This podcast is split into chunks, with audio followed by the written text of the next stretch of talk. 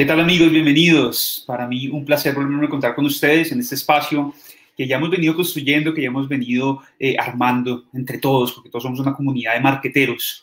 Así que marquetero, bienvenido a este eh, su programa Oscar Ausa Live, donde trataremos diferentes temas, pero hoy en especial uno que creo que es de vital importancia eh, y es la transformación digital de las empresas. Está muy de moda el término, mucha gente lo utiliza. La transformación digital, eh, hablan los gurús, hablan los eh, expertos y no expertos también hablan sobre, sobre transformación digital. Pero creo que más que hablar hay que actuar, porque para nadie es un secreto que este tiempo donde no tenemos la posibilidad de encontrarnos cara a cara con un consumidor, eh, vender nuestros productos, como siempre lo hemos venido haciendo, tenemos solamente dos opciones, o conformarnos y desaparecer, o transformar nuestra empresa, nuestro, nuestro emprendimiento digitalmente. Por eso quise invitar a un gran amigo, un colega, una persona que me acompañó en varios espacios eh, académicos y es una de las personas que más feeling tiene con los empresarios en mentorías, en capacitaciones, eh, y he tenido la oportunidad pues, de, hacer parte de, de, estos equipos eh, en la Universidad Alex Pérez es empresario, es eh, de Caldas, caldense, eh, joven, emprendedor, familiar, eh, buena gente, paisa, de esos paisas centralones que caen bien siempre. Y quise invitarlo pues por, ese, por todas esas cosas, más todo lo que van a dar cuenta ustedes de la calidad de persona que nos acompaña el día de hoy. Así que, sin más preámbulos, amigo, gracias por aceptar mi invitación a este tu programa, Oscar Ausa Live. ¿Cómo estás, querido amigo Alexander. Estimado Oscar, buenas noches. Muchas gracias, hombre, por la invitación con el mayor cariño y pues, hombre, felicitaciones porque eh, espacios como estos son los que necesitan eh, no solamente los profesionales de mercadeo, sino aquel que tenga todo ese deseo de emprender y de, y de cómo es y de, y de, y de reinventarse no solamente en pandemia, sino de manera constante. Así es. Eh, eh, ¿Crees que la pandemia fue las peores cosas que le ha pasado a la humanidad o, crees que puede ser una buena oportunidad? Hombre, yo tengo en mi WhatsApp que eh, tengo una frasecita que dice, bendita la crisis que nos hace crecer.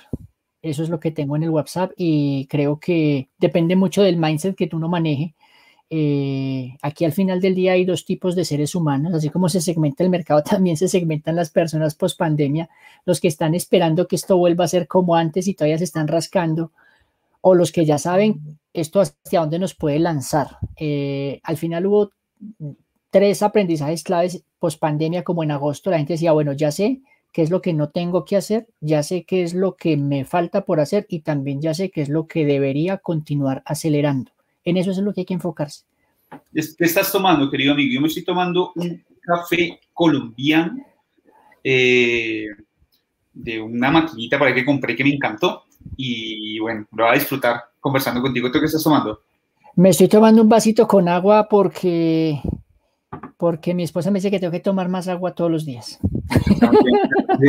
ya, me, ya me tomé el café en la mañana, lo disfruté también muy necesario. En esta época hay que, hay que darse espacios y gustos. Eso que tú estás haciendo es darse un gusto, premiarse, una conversación chévere, rica con las personas y, enseñar, desprendernos de lo que sabemos. Eso Así es. Les recuerdo, amigos, que pueden hacer sus preguntas eh, y sus comentarios a nuestra charla, eh, bien sea por nuestro canal de YouTube, preferiblemente, o si está en Facebook y quiere hacerlo por ahí, pues, eh, que lo invito, me encantaría que usted pudiera pasar por el canal de YouTube. Eh, contémosle a la gente, querido Alexander, ¿Quién es? ¿Quién, quién eres tú, Alex? Cuéntales. Bueno, eh, mi nombre es Alexander Pérez, yo soy de Manizales, 45 eh, años, eh, emprendedor, digamos que desde, desde, desde, desde Manizales, con, la, con, con, el deseo de, yo digo que pues uno, siento que por esta vida tiene como esa obligación de, de dejar huella, de, pienso que todos tenemos un propósito que algún día la, vida nos termina preguntando, ¿lo estás logrando o no? Que va más allá simplemente enfocarnos en el tener, sino en el de contribuir y ayudar a que esto sea un mejor vivir para todos.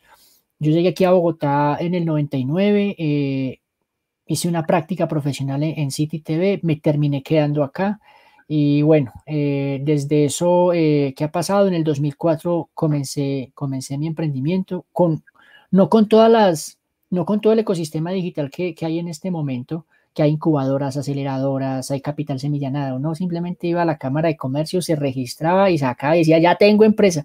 Uno ni siquiera sabía de qué iba a comer ni nada, pero ese era como el gran desafío.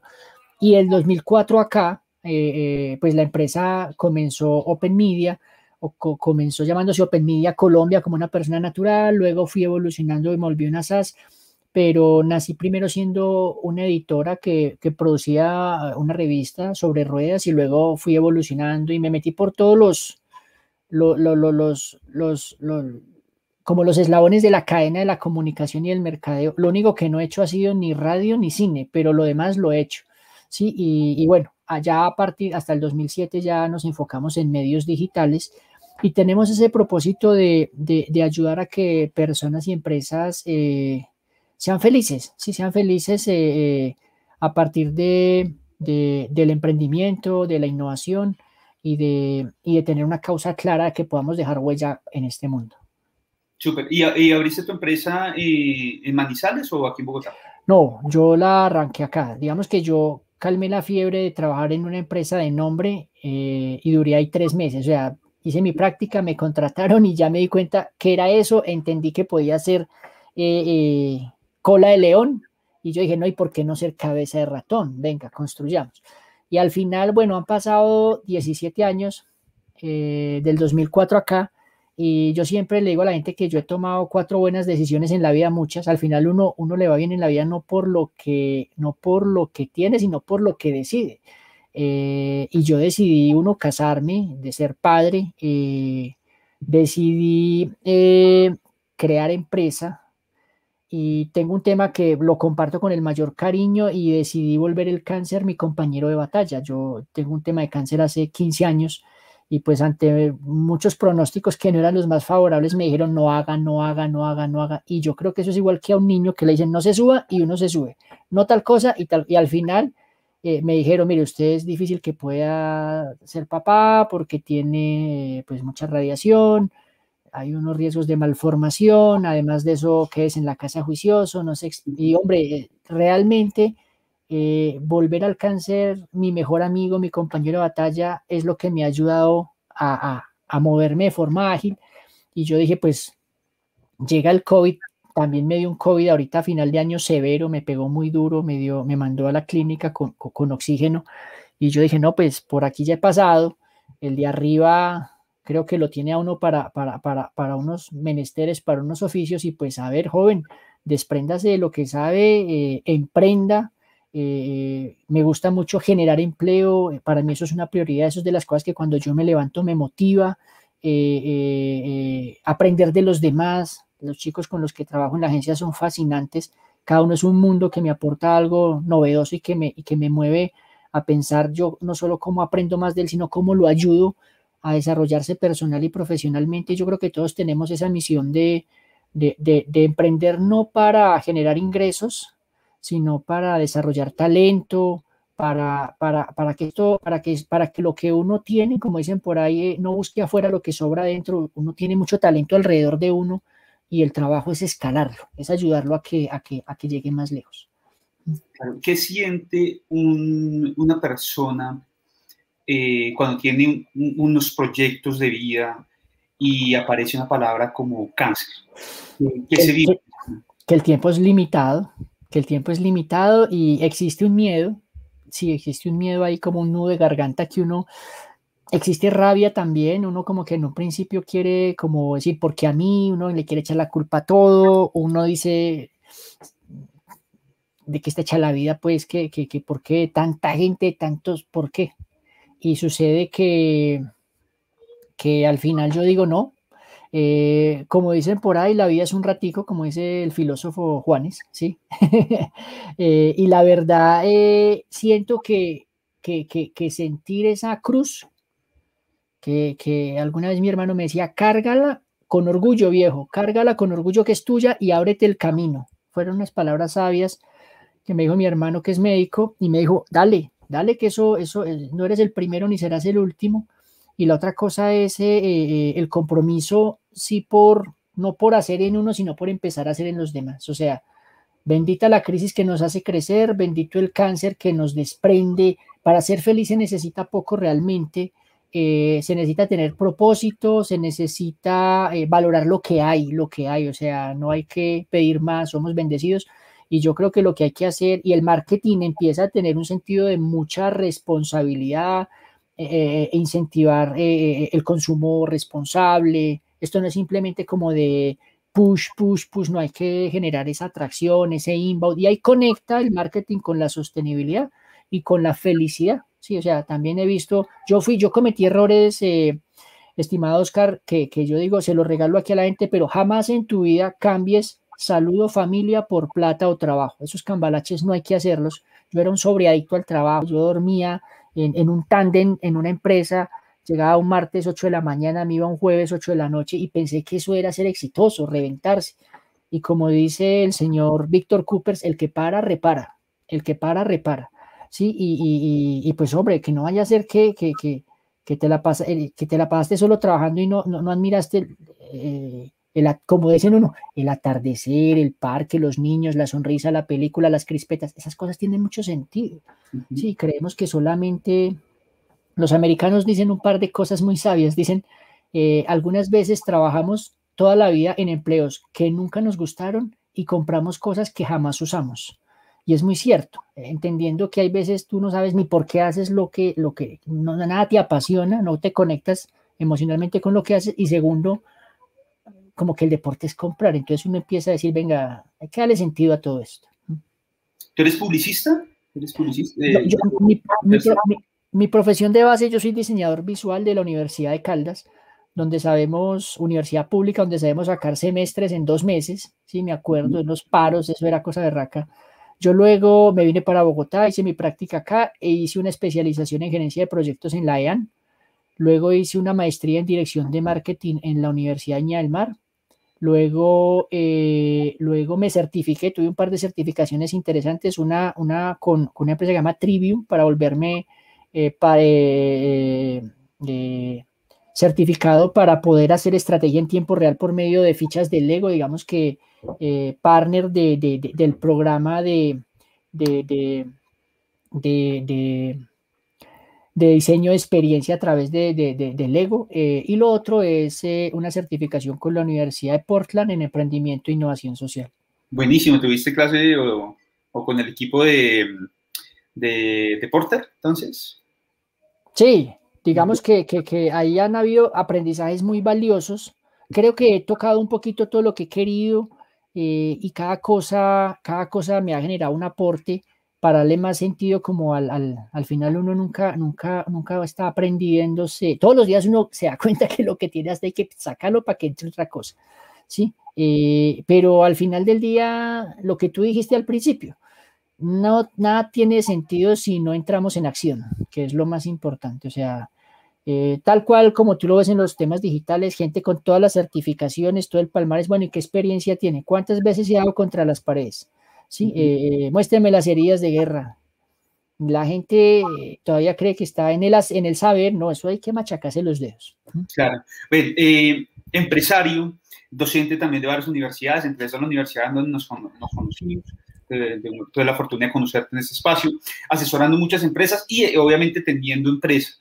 ¿Qué siente un empresario y un, em, un consultor empresarial cuando sabe que tiene responsabilidades, tiene eh, pues una nómina que pagar y empiezan los clientes a entrar en crisis porque hay una pandemia y sus ventas empiezan a caer, la gente no va a sus puntos de venta, eh, eh, pues, todo lo que vimos en marzo de 2020 y que seguramente tú pues, lo viviste por ser empresario y pues, consultor. Cuéntame un poco de, de lo que primero se siente bueno, yo creo que ahí el tema eh, termina uno conectándose con, algo que se llama propósito.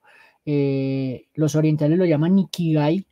Eh, y de verdad que los que pudimos entender un poco qué nos estaba enseñando el momento era porque fuimos fieles al propósito, ¿sí?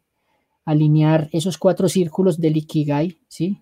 eh, pasión, profesión, vocación y misión, esos cuatro.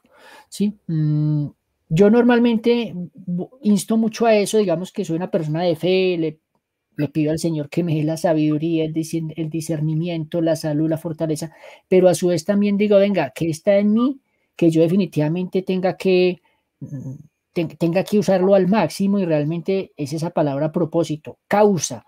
Eh, cuando tú tienes una nómina y tú sabes que ahí hay familias, tienes aquí a la DIAN, no, tienes al César lo que es del César, tienes tu familia, dos hijos, tienes que cuidar tu salud. Eh, yo dije, bueno, necesito encontrar una receta que post-COVID me dé la fortaleza y empecé a acuñarme tres palabras, me las repito aún todavía mucho, y yo digo, una es el coraje, la otra es la empatía y la otra es la creatividad. Coraje, empatía y creatividad. Entonces empecé a decir, bueno, el coraje porque es que no podemos estar esperando a ver quién salva esta vaina, no, no tiene que tener el coraje de tirarse por el despeñadero y decirle a su me di cuenta muchos muchas empresas habían varias empresas que yo que, son clientes de la agencia o que yo los asesoro que son o que son, son, los gerentes y lo contratan a uno dígame si voy por el camino. Y hay que tener el coraje de decir lo que es en el momento que es al que es. Aquí ya no se trata de simplemente pensar en ventas se trata de decir mire usted usted usted como fundador como gerente porque muchos de los problemas que me encontré post covid o durante covid era la falta de creatividad de un gerente viendo cómo está hundiendo su barco y esperando que esto fuera igual, o sea, hágase de cuenta como el Titanic, ¿sí? Entonces yo decía, no, es necesario tener coraje para mirar al, al, empresario y decirle, la estás embarrando por esto, por esto, por esto, más allá de que si tú quieres que yo siga siendo tu cliente o no, te miro a los ojos y te estoy diciendo, pilas con esto. Hay que tener el coraje de decirle al equipo de trabajo, muchachos, la prioridad es esta, ya no es esta hay que tener el coraje de, desprenderse de la, de la receta que, funcionaba antes y no la, no la actual. Hay que tener el coraje de exigirse uno mismo. Entonces la palabra coraje se me, se me, se me volvió como en un, en un, mantra. La empatía, la empatía entendiendo que el papa de la empatía se llama compasión. O sea, a mí me, todavía si tú sientes el dolor ajeno por alguien que no come, ah, bueno, todavía hay algo ahí de, de, de, de que te conecta con la realidad del otro conectarse con la realidad del otro, ponerse en los zapatos del otro, caminar en ellos, ponerse en el pellejo. O sea, esto no era simplemente de cómo resuelvo llenar mi nevera, sino cómo no pierdo el contacto con las demás personas y cómo el dolor, la angustia, la tensión ajena seguían siendo mi motor, la empatía y la creatividad. Creatividad no porque uno es diseñador o porque es que la creatividad no, se, no, se, no, se, no solamente se, se, habla de, de lo artístico, creatividad para ser hábil resolviendo problemas, problemas que eran posiblemente de números, problemas que son de comunicación, problemas que tienen que ser de liderazgo, problemas de automatización, eso. Entonces, mira lo bonito que post-COVID uno saca su propia receta, uno dice coraje, empatía y creatividad. Y, se me ha vuelto como, como fiel ese mensaje y se lo comparto a los muchachos en la agencia y se lo digo a mis hijos. Yo, cada uno luego tendrá su receta, pero a mí me funcionó eso. Gracias, Alex. Bueno, yo pienso que en este tiempo hay un dicho que me encanta y pudimos ver cuando la marea bajó con esto, o sea, todos estábamos eh, bien, nadando suave o pues obviamente pues nadando por lo menos y de un momento a otro cuando nadie lo esperaba, la marea bajó y pudimos darnos cuenta quién nadaba con vestido de baño y quién no. Así, así más o menos lo, lo, lo, lo puedo ver yo. Cuéntanos qué es la transformación digital y por qué, de dónde viene y por qué es importante hoy por hoy para las empresas. Bueno, digamos que transformación digital eh, se, parquea al lado de, de, las revoluciones, ¿sí? entonces uno habla de la revolución 4.0 y pues a la larga hemos venido, el ser humano ha venido evolucionando, ya han habido otras tres revoluciones industriales, ¿sí? Hubo un momento en el que se saltó de, de ¿cómo es? De, de, del escriba a la imprenta, Hubo otro momento en el que se sacó eh, eh, la producción de vehículos, la producción en serie, llamémoslo pues puntualmente. Hubo otro momento en el que se, la máquina de vapor, digamos que fue un hito. Tú pasas de, de, de, la máquina de escribir al ordenador. Entonces mira que todos esos hitos que se han mostrado de evolución, de progreso en el ser humano, digamos que han, han, invitado a que, a que realmente eh, es más un tema de, de, de, mutar a, una evolución que termina convirtiéndose en progreso. Cuando, uno habla hoy, digamos que hablar de transformación digital, pues yo, diría que pues realmente eh, no es más que, que reimaginar un poco el negocio, eh, las empresas, los emprendimientos en un mundo donde pues lo digital se volvió cotidiano.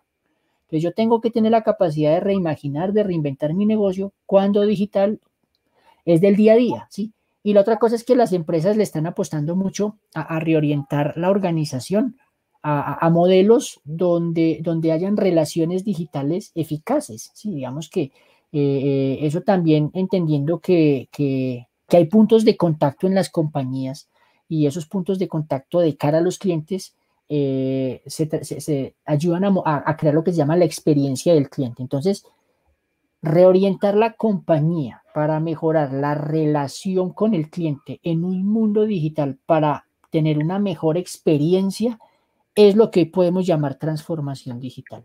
Sí, son cambios culturales, hay cambios de mentalidad, de mindset, cambios estratégicos, ¿sí? Entonces, eh, todo lo que me conduzca a mejorar la experiencia del cliente, desde que yo lo, desde que, eh, desde que él tiene un problema y desde que yo puedo ser su opción, y, eso termina eh, siendo un proceso de valor donde yo le incorporo habilitadores digitales y le ayudo a resolver sus problemas de forma fácil, ágil y segura, está en el terreno de la transformación digital. Las empresas lo que tienen que hacer no es abrazar la tecnología, lo primero que tienen que hacer es poner al cliente en el centro de la compañía, preocuparse por la experiencia del cliente, por entender los problemas. Si tú miras Newbank, Newbank está entrando a Colombia, eh, eh, pues Newbank, Newbank no es exitoso porque es un negocio de plata, porque, porque es digital, sino porque entendió cuáles son los problemas del usuario eh, con la banca. Entonces, ¿qué hizo? Mapeó muy bien, entendió muy bien cuál es ese buyer persona, ese customer journey, ¿sí? Eh, esa, cuota de valor que se estaba entregando en la industria tradicional, dijo, un momento, nosotros podemos resolver esto de una mejor manera. Y entonces redefinió un modelo de negocio. ¿sí? Entonces, eh, esto también aplica a que cualquier empresa, no solo Newbank o Airbnb, son los de, es que siempre hablamos de empresas grandes, pero aquí la tienda de barrio del frente de mi casa puede transformarse digitalmente. Claro, yo lo podría poner de la siguiente manera. Eh, bueno, para, para, las personas que, que, pues aún es la primera vez que visitan este, este canal, estos espacios, recordarles pues que aquí eh, encuentran pues información relacionada, por ejemplo, todos estos conceptos de que es un buyer persona, que es el eh, Customer Journey, lo pueden encontrar en mi sitio web oscarausa.com, ahí lo podrán encontrar, voy a colocárselos por acá y van a poder entender eh, aún más todos estos conceptos. Pero asimismo lo podríamos entender en el caso de una empresa, una pequeña empresa que comercializa ropa en un punto de venta eh, donde de un momento a otro la gente empezó a dejar de ir, o donde los que van son muy pocos y hay mucha oferta eh, y poca demanda. Entonces esta persona debe entender primero quién es ese consumidor y cuáles son los dolores que está viviendo dentro de todo el proceso desde que identifica que necesita una prenda para vestir hasta el momento que la adquiere. Y cómo puede seguramente utilizando pues eh, una mejor experiencia generarle valor entre esos puede estar metida la tecnología. Si es así, ¿cómo lo ves? Y, piensa en esto, la tienda que estaba enseñada, digamos, a vender, ni siquiera vendía. Muchos negocios antes de COVID les compraban, les compraban, porque ni siquiera vendían. Tenían un modelo de negocio B2B, un cliente que era realmente un distribuidor, entonces el distribuidor iba y hacía pedidos y luego le entregaba al usuario final. Pandemia, se le parqueó el distribuidor, dejó de hacerle pedidos y entonces el fabricante dijo, bueno, ¿y yo qué hago? No, nunca he llegado al usuario final, ¿cómo, ¿cómo lo hago? Se les ocurre la fascinante idea de querer vender por internet y yo digo, ojo, eso no es transformación digital. Eso es digitalización, porque digamos que se transforma digitalmente la persona. Primero es un tema de mindset y se digitaliza un proceso. O sea, la venta en línea es digitalización de proceso. Pero digamos que más allá del, del, del concepto, eh, lo que hay que entender, volviendo a lo que tú dices de la tienda de ropa, es que si la tienda de ropa pone al cliente en el centro de la compañía y lo que tú dices, mapea sus, sus dolores y, cómo, y cuáles son sus nuevas prioridades hoy, sus nuevas prioridades, le va a quedar muy fácil a la, a la, a la empresa eh, eh, redefinir el valor que entrega, porque posiblemente puede decir, mire, el problema no es ropa, el problema es eh, outfit, pinta, o el problema es delivery, o el problema es que yo solo tengo una manera de venderle, debería tener tres, cuatro formas diferentes que él pueda comprarme. O sea, cuando tú pones al cliente en el centro de la estrategia, hay muchos porqués que se responden fácilmente de cara a yo porque tengo que adaptarme a él. Listo. Regla número uno, al cliente en el centro de la estrategia eh, y en el centro del negocio. Ahí hay algún concepto que se llama el Customer Centricity, así lo llaman, o el Customer Centric, como la centricidad del cliente. Eso, eso suena muy bonito, pero eso hay que, como dice uno, hay que leer un poco, hay que, hay que entender para uno hacer profundidad que no vaya a ser que nos la pasamos leyendo de todo y todo como muy por encima, así yo conozco eso allí. No, otra, una cosa es conocer y otra cosa es entender. Entonces uno, uno, uno se permea, uno se deja como untar de ese bálsamo del Customer Centricity y uno dice, hombre, empresas como Amazon la tienen muy, muy clara, ¿sí? Eh, eh, eh, ponen al cliente en el centro de la estrategia. Un señor como Jeff Bezos, eh, obsesionado por el servicio al cliente, por el servicio, no por las ventas, ¿sí? Eh, porque hasta lo cuestionan porque, porque los márgenes son bajos en el negocio. Pero el hombre fue, eh, escaló tan bien, mire el caso de Amazon, que escaló tan bien el tema de la calidad del servicio que daba, que se dio cuenta que el cliente quedaba en un nivel de satisfacción tan alto que el mismo cliente era capaz de volverse referido. Y, y, esa fue, ese fue el primer bombazo que tuvo Amazon en el 2000 que creó un modelo de marketing de afiliación, donde todos los clientes tenían una experiencia tan única que creían en Amazon y querían seguir vendiéndole a Amazon y por eso comisionaban. Ese fue uno de los elementos que lanzó a Amazon, un programa de, marketing de afiliados, pero porque tenían al cliente en el centro de la estrategia. ¿sí? O sea, podríamos concluir esta primera parte que la transformación digital no es meterme a Internet a vender, sino eh, porque no estoy vendiendo ahora físicamente, sino entender que lo primero que debo hacer es, es comprender a mi consumidor, a mi cliente, poder ver qué le duele a la hora de comprar lo que yo vendo o lo que vende mi competencia y cómo puedo generarle valor, entre esos utilizando la tecnología. Cuando tú tienes, digamos que hay muchos enfoques hacia la transformación digital. si tú le preguntas al financiero, él tiene un concepto de transformación digital, al de talento humano, al de, al de, al de, al del, al del, al del delivery, al de la cadena de abastecimiento, todo. Hay muchos puntos de vista. Pero realmente el, el, el asunto acá apunta a que hoy las empresas eh, ¿Cómo pueden abrazar mejor este mundo de la transformación digital? Ponga al cliente en el centro de la estrategia, redefina muy bien esa experiencia y entienda que lo que tiene alrededor son habilitadores de transformación. O sea, ¿cuáles son los habilitadores de la transformación? Por ejemplo, el aprendizaje automático, ¿sí? Eh, eh, un chatbot, una app, oh. por ejemplo, la nube, eh, esos son habilitadores de transformación digital. Eh, eh, por ejemplo, el e-commerce, ¿sí? todo eso son habilitadores que al final lo que me tienen que ayudar es a ensanchar y dinamizar mi cadena de valor y a mejorarle el nivel de experiencia al cliente. Entonces, hasta ahí digamos que el asunto está dicho. ¿Dónde duele? ¿Dónde les cuesta a las empresas adoptar la transformación digital? En paradigmas, porque sienten que lo vienen haciendo de una forma y no, venga, es que eso es más trabajo, es que eso es desaprender, es que eh, pues yo, los empleados, pues cualquiera que dice, oiga, yo no me voy a poner a, ponerme en evidencia que no sé, yo tengo hijos, tengo que pagar, bueno, lo demás. Entonces, ahí el, ya lo que te había comentado, el trabajo más relevante es definir un norte de transformación digital y empezar a desarrollar mindset en las personas, en el cliente interno, para que eso se lo puedan masticar. O si no, se vuelve un saludo a la bandera. ¿Cómo podemos definir el concepto mindset para las personas que nunca lo han escuchado y lo escuchan por primera vez? Súper, bien, es un bien. Mindset es modelo mental. Entonces, digamos que tú tienes eh, una manera de resolver los problemas. Tienes un mindset, ¿sí? Digamos que alguien, por ejemplo, mi papá financieramente tiene un mindset y dice con orgullo que gracias a Dios todo lo que ha conseguido ha sido endeudándose. Él dice, yo todo lo he debido, pero lo he conseguido. Sí, hay otro modelo mental que dice, no, tú no te tienes que endeudar. Sí, o sea, digamos que son modelos mentales. El modelo mental, ahora, y cuando tú hablas de mindset, de las mentalidades, ahí hay dos tipos de mentalidad. Una mentalidad fija y una mentalidad de crecimiento. Entonces, el mindset que gobierna a la persona con una mentalidad fija, pues está en zona de confort, no le gusta eh, correr el riesgo, esta persona está muy como muy conservadora, no le gustan las tomas de decisiones donde se vea muy que, que, está, digamos, eh, comprometiéndose.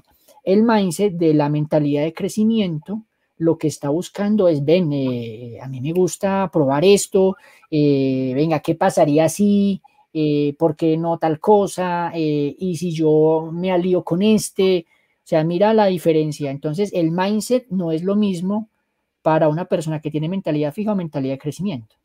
Eh, para el que es comercial y de marketing, ve, una, parte de la historia, pero todo aterriza a las finanzas y el financiero ve otra historia. Ahí hay dos mindsets. Ese es el concepto mindset sea, son como conceptos preconcebidos que debemos identificar en qué momentos nos sirven y qué momentos debemos replantearlos. Claro, incluso, incluso el mindset que uno maneja viene mucho a los paradigmas. Y los, para, y, los paradigmas y los paradigmas vienen mucho a los a los a los a, a los a las creencias a, la forma en la que tú resuelves los problemas. Como te eh, claro entonces digamos que ahorita eh, la gente y aquí viene también un asunto que es cultural que, como uno habla del emprendedor ni siquiera colombiano en la región, como alguien que puede ser cortoplacista, desenfocado y antojado. Entonces, esos son temas que uno dice, oye, los emprendedores no deben ser cortoplacistas. Eh, eh, esto, hay que, esto es un tema de pulmón de largo aliento uno son desenfocados y quieren hacer una cosa y otra cosa. Yo he visto gente en lo más básico y no, ahí monté una panadería y además le puse una fotocopiadora por si acaso. No, no, no. Enfóquese, viejo, enfóquese. Hay que diferenciar eso. Y la otra cosa es, eh, uno quiere todo. Sí, entonces, el tema del mindset, a, mí alguien me decía, para que entiendas el poder del mindset, yo hablaba con alguien que hacía running, hacía triatlón, y yo le decía, venga viejo, pero usted qué toma, qué tiene para esas articulaciones, cuál es su entrenamiento, cuál es su dieta. Me dijo, viejo, el, eh, eh, el running para mí es puro mindset, o sea, es un modelo mental, fuerza mental. Y cada vez que yo voy trotando por ahí, llego a los 8 o 9 kilómetros y me duele, no, mindset, mindset, mindset. O sea, el tema ya lo resuelves la mente. Tienes que saber qué le metes y también qué le sacas, porque hay mucha basura ahí adentro. El poder de la mente. Súper. Bueno, los que queremos empezar la transformación digital, tú nos hablas que hay, hay, unos primeros pasos, debe haber un enfoque, unos objetivos. Háblanos de eso, esos primeros pasos a los cuales nuestros emprendedores que nos escuchan deben enfrentarse en su primera fase de transformación Bueno, lo, primero que uno tiene que hacer es, eh, en la transformación digital, es, definir un, una visión y norte digital, una visión y norte clara de, de, del tema de transformación digital. Para que lo pongamos un poco como en concepto, eh, ¿dónde, pongo yo la transformación digital? En, hay que entender un poquito cuáles son las capas que hay. Tú lo primero que tienes es innovación. Dentro del sombrero de la innovación está el emprendimiento, ¿sí? Y, yo personalmente, yo me he dado cuenta que vale la pena poner la innovación por encima de la transformación digital. O sea, habrá otra persona que pone la innovación más hacia la, transformación digital hacia los procesos. Yo soy de la escuela del agilismo, o sea, eh, de llegar, digamos, de equivóquese rápido, mucho y barato. Eh, eh, soy de la escuela de, dónde van las cosas muy simples, pero, pero, pero entrar rápido, muy amigo como del, del, del, del go-to-market, de la velocidad de entrar al mercado y de probar y darme cuenta que, hay que encontrar ese error primero para saber si la vaina funciona. Entonces, tú pones, tú pones arriba la innovación, debajo pones transformación digital y lo demás. Ahora, la primera fase es un tema de, de, norte de transformación. Hacia dónde yo quiero llevar mi compañía en transformación digital.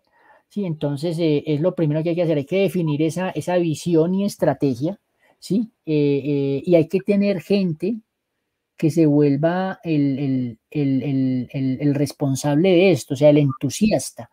Mm, hay empresas donde el CEO mm, quiere, propone, pero no es. Entonces, uno normalmente busca formar equipos de, donde hayan bríos, donde haya gente joven con experiencia. ¿sí? Eh, no le podemos eh, asignar, es que usted es el responsable de la transformación digital a partir de este momento. Eso a dedo es muy, muy peligroso porque, porque la gente, por no quedar mal, puede meter a la empresa en una mala decisión. Entonces, uno normalmente tiene que buscar el que guste el tema, el que haya hecho como pinitos en pequeño, el que ya haya mordido el anzuelo, el que ya lo haya picado el bicho. Eso es lo que hay que hacer, empezar a buscar a esa gente y ellos son los que empiezan a desarrollar el, movimiento en las organizaciones y el ecosistema. Es lo primero que hay que hacer. Entonces el asunto es más de personas y liderazgo. Personas y liderazgo. Hay algo que me gustó mucho lo que me dijiste. Antes de la transformación debe ir la innovación. Porque es que hay muchas empresas que creen que innovar es meterse en digital. Y que al meterse en digital ya, ya, tienen, ya, son diferentes. Y resulta que, pues, desde mi experiencia, considero que eh, o identificado que lo que no se vende offline, mucho menos online, y que más bien lo que se vende muy bien offline, porque ya tiene un proceso de innovación, se va a vender mucho mejor y se va a potenciar desde lo digital. ¿Qué opinas? Eh, estoy de acuerdo contigo, o sea, la, empresa, la empresa, llámese pequeña, mediana, gran empresa, emprendedor, no importa la actividad económica, uno tiene que tener en, en como dentro de ese mindset de emprendedor, la capacidad de estar creando valor constantemente. Eso es una regla. Eso no es negociable. O sea, eh, el día que tú no seas capaz de cuestionar lo que haces ni lo que hace, no sé, el mercado tradicional y cómo puedo redefinir esa manera de crear y entregar valor, perdiste todo el impulso de ser emprendedor. El emprendedor siempre está buscando eh, redefinir la manera de crear y entregar valor, hacia afuera como hacia adentro. Eh, hay cosas que funcionan bien en el offline. Hay gente que quiere llevarlas al online y es bien curioso porque tú miras empresas que se están devolviendo. Por ahí, por ahí vi hace poco el nuevo negocio de Amazon y son peluquerías, salones de, de, belleza. Sí, se ven, ¿y por qué Amazon se, Amazon se podría meter en cualquier cosa? Porque tiene el corazón para hacerlo, ¿sí? Y no solo la chequera, sino el ADN. Eh, pero aquí se trata, aquí se trata esencialmente de no perder el norte de preocuparnos por crear valor. Y segundo, por siempre redefinirle la experiencia al cliente. O sea, si yo hablo de valor y experiencia, hombre, ya lo demás es accesorio. Lo demás es el cómo y, parte del cómo es lo digital y la transformación. De, digamos que todo lo que está alrededor de la transformación digital que se sirve de habilitadores que usan tecnología. Cuando uno tiene que diferenciar que la transformación digital primero se siembra en el ser humano. O sea, el ser humano que se preocupa por crear valor o por redefinir esa manera de crear y entregar valor y por mejorar una experiencia del cliente, eso nace es acá, porque yo puse al cliente en el centro de la experiencia, en el centro de mi negocio y eso es notorio, eso es visible. Ahora, yo construyo ahí mi norte, mi, mi, mi, y, y fuera de eso, muevo gente para que me siga como en esa causa, en esa cruzada. Por eso esa primera fase de transformación digital es muy de liderazgo, visión y estrategia. Eso es lo más importante. Ya viene una segunda capa, que es empezar, empezar a bajarle a las personas, y ya viene una tercera capa que podría ser digitalización y finalmente eh, algo que se vuelve ya ese eh, acceso a tecnología. Digamos que voy y busco la tecnología que necesito, pero uno no va y busca la tecnología y se preocupa por vender y dice que se transformó digitalmente. No, eso no es así. Eso lo único que hizo usted fue digitalizar un proceso. Hay empresas que pierden su esencia porque se dedican a vender. O sea, las empresas cuando tienen ese afán de vender, se vuelven una empresa anoréxica, se quiere parecer a otra, a otra. Además que las ventas dentro del negocio son un resultado. Para mí la meta es la satisfacción de un cliente. Cuando tú tienes clientes satisfechos, pues hombre, tú ya no vendes, a ti te compran, te refieren, te recomiendan. Entonces, mira que lo que hemos hablado, poco ha sido de hablar de tecnología y mucho ha sido hablar de estrategia y de modelo mental. Y ahí es donde comienza la transformación digital. Cuando hablamos de modelo mental de las personas que lideran, estamos hablando seguramente de habilidades blandas que debe tener un líder. ¿Qué, qué, habilidades debe tener el líder 4.0, ese líder que va a transformar a su empresa digitalmente?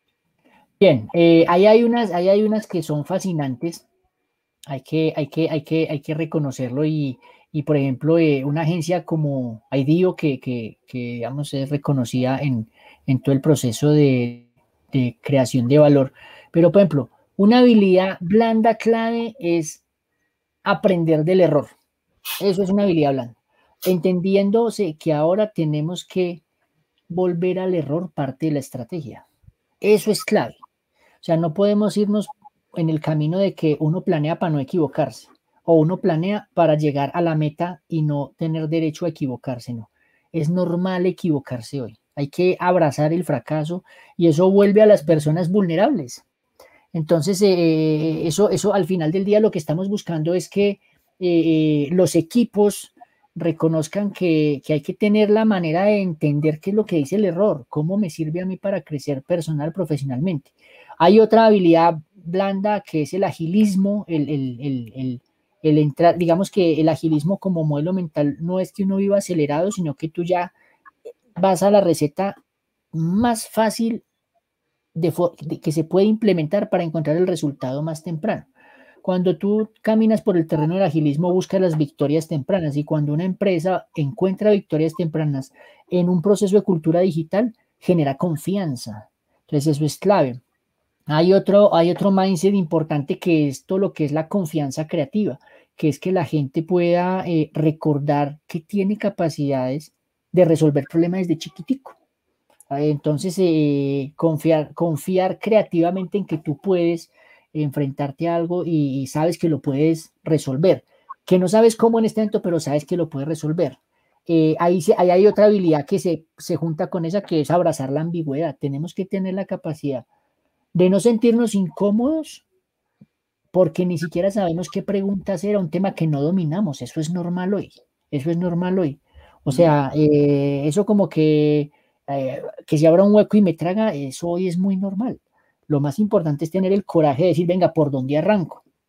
¿Quién puede? Pero hoy es, eh, esperar que uno, o sea, por eso esa palabra experto es muy peligrosa, porque pues es que ¿quién puede ser experto hoy cuando todo está en constante cambio? Otra habilidad blanda clave sigue siendo la empatía, la capacidad de ponernos en el pellejo del otro y la actitud positiva o el optimismo me parece que es una, una, habilidad genial porque pues siempre estamos llevando a los equipos a, al disfrute, o sea, esto no puede ser simplemente cargar una cruz que, no me va a representar sino errores, no, esto, esto también se disfruta. Esas son algunas de las, de las habilidades eh, blandas claves. Súper. Mire, acá tengo que preguntar eh, por, por, mi WhatsApp, preguntarle a Alex. Alex, he empezado muchos proyectos y ninguno me ha pegado. ¿Qué me recomiendas? Bueno, eh, yo le recomiendo varias cosas. Uno, mm, primero eso defina muy bien si lo está haciendo por la causa o por, o por el cash. ¿Sí? O sea, porque cuando los negocios comienzan con un enfoque solo de dinero, mm, va a ser muy frustrante porque hoy, hoy, hoy se pierde con más frecuencia en los negocios, ¿sí? Por un lado. La otra cosa es, es bueno comenzar un, emprendimiento, no uno solo, o sea, una golondrina no hace verano. O sea, esto es clave que tú busques la forma de asociarte. Sí, o sea, eh, que hayan por lo menos dos o tres personas, o en el rol de, de, de, puede que uno sea el dueño, pero, pero tres patas de la mesa claves, una enfocada al front del negocio, o sea, al mercado, otra enfocada al back, o sea, a los procesos, y otra enfocada de pronto a los números, a, las finanzas, a los costos, ¿sí? Entonces, eh, son tres personas que se complementan tirando para el mismo lado. Puede haber más eh, posibilidad de, sostenerse el negocio con eso que, que, que haciéndolo uno solo. La otra cosa es el tema de, leer el entorno, ¿sí? O sea, digamos que, saberse orientar al mercado. Eh, eh, ya no se trata solo de, pensar en, que yo hago lo que me apasiona, no está mal, pero cuáles son las nuevas prioridades hoy de los clientes, ¿sí? ¿Por qué están dispuestos a, comprar, a pagar? ya no importa la empresa, esta mañana le decía yo a una, a una empresa con la que trabajo, que yo le decía, mire, su problema no es de marketing, su problema es de ventas, porque el marketing está funcionando, pero las ventas no se cierran. Y me di cuenta que tenemos un producto que es conocimiento, que se está vendiendo como consultoría. Cuando tú hablas de consultoría, inmediatamente crees que eso solamente es un mercado grande, empresas reconocidas que facturan mucho y que pueden comprar eso. No importa hoy el tamaño de la empresa, para cualquier empresa hoy es un gasto, eh, un millón de pesos. Eso es bien curioso. Entonces yo le dije, no, ubiquémonos en el mercado de las empresas que quieren que se les resuelvan problemas, pero que están dispuestas a pagar entre 1 y 2 millones de pesos al mes, pero no 15 millones de una. Entonces, ¿qué nos inventamos? Entonces uno les habla, mire, ahí tiene usted un Netflix que tiene eh, paquetes, entonces paqueticemos eh, eh, el conocimiento y, posiblemente no, no nos cerremos a la consultoría, pero de pronto consultoría puede ser para otro segmento y fuera de eso podemos hasta horas. O sea, el problema no es del producto, sino de cómo lo estamos entregando. Eso, eso, eso, y mira que eso es un tema más de innovación que de transformación digital. Y es pensar el negocio de una manera distinta a como todo el mundo lo ve.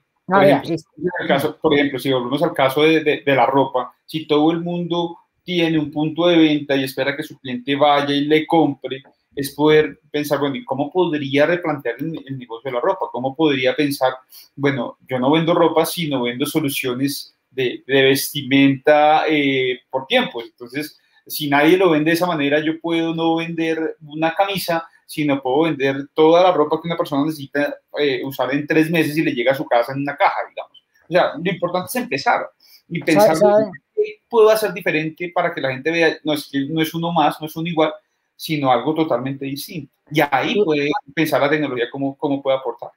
Tú dices una cosa bien importante, Oscar, y es que digamos que factores claves de éxito no debe ser solamente resolver el problema de manera creativa, tiene que haber un poquito de locura, un poquito de disrupción, un poquito de divergencia, que eso es lo que hace que la gente eh, conecte con, wow, es como chévere, chic, sexy, porque los negocios que son tan solamente eh, orientarme al cliente para resolver problemas, bien, perfecto, pasan el año, pero los que pueden escalar tienen esa dosis de, de, de locura, como digo, ¿sí? O sea, de, de, de serendipia, por ahí hay algo, ¿sí? O sea, nadie, a ti, y está definido, a ti tu mamá te decía, no te subas en el carro de un extraño y pues tú lo haces en Uber, no te quedes en la casa de un extraño y lo haces en Airbnb, entonces hay muchas cosas que van contra y hay que empezar a revisar un poquito qué tan arriesgados somos proponiendo algo impensable que habrá que darle, darle, darle. O sea,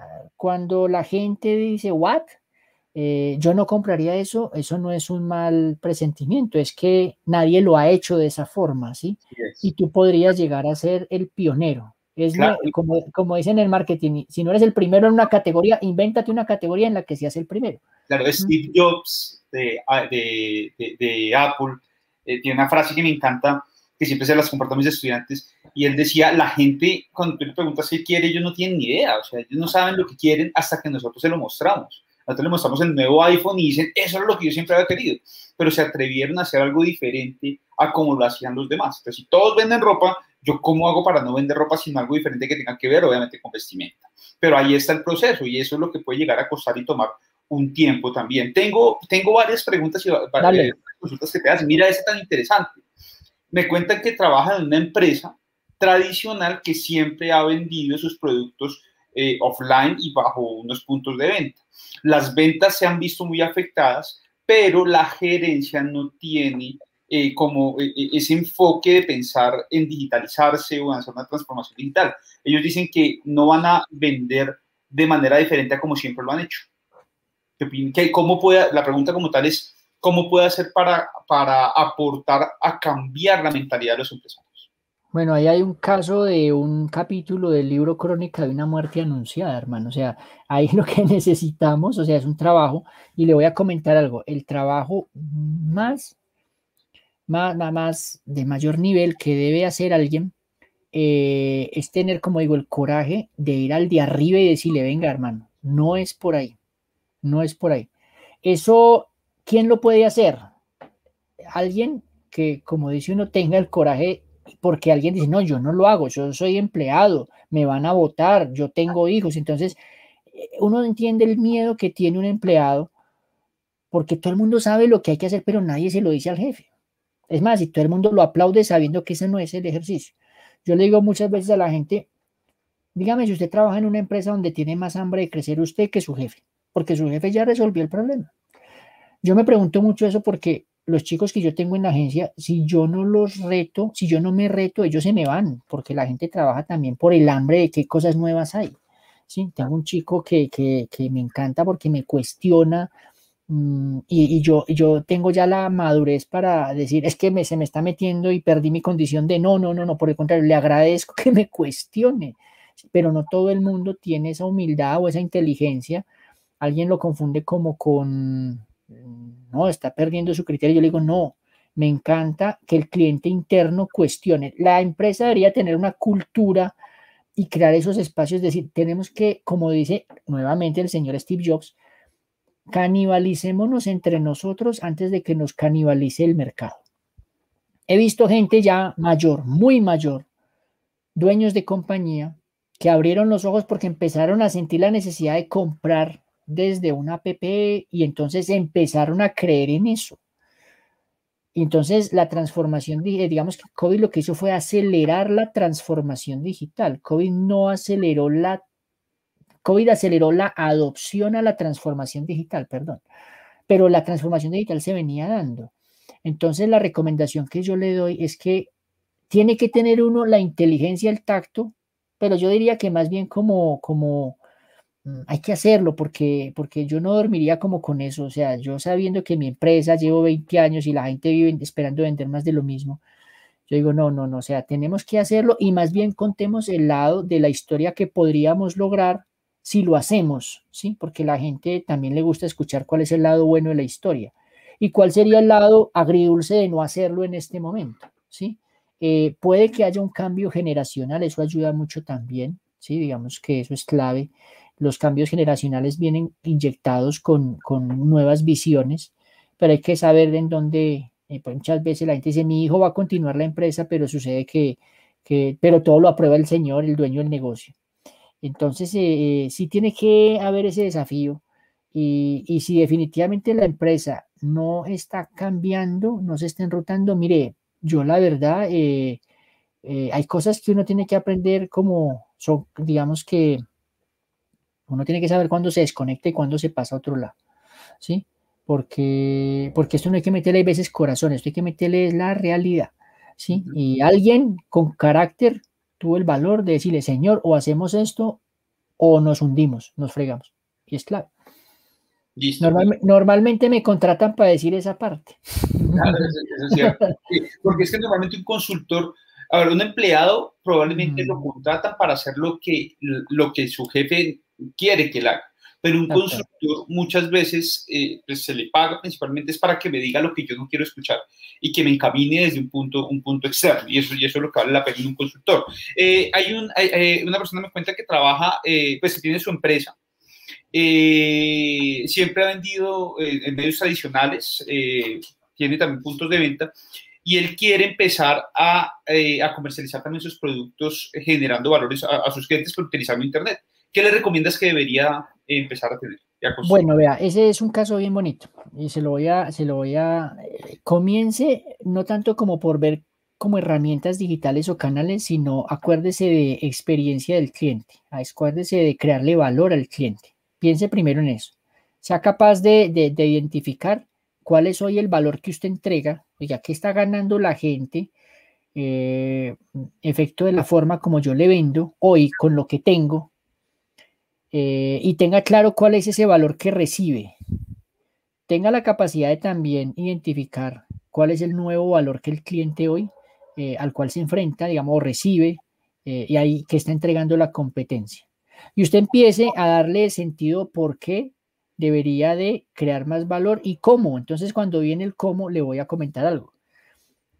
Es que la gente llega muy rápido a WhatsApp Business, pero yo conozco empresas como Adidas, el año pasado me metí a Adidas a ayudar a, desarrollar los procesos de transformación digital y entendimos que cada tienda de Adidas en Bogotá, por ejemplo, eh, eh, podía generar una promoción solamente a la base de datos georreferenciada, pero la compra solo se hacía por WhatsApp. O sea, aquí no, no es que yo comienzo por WhatsApp y termino en la tienda física, no. Entonces, digamos que lo que hicimos fue buscar que esa compra por WhatsApp o, ese, o esa intención de compra y esa conversión que se da era totalmente por WhatsApp y lo que hicimos fue fidelizar el canal.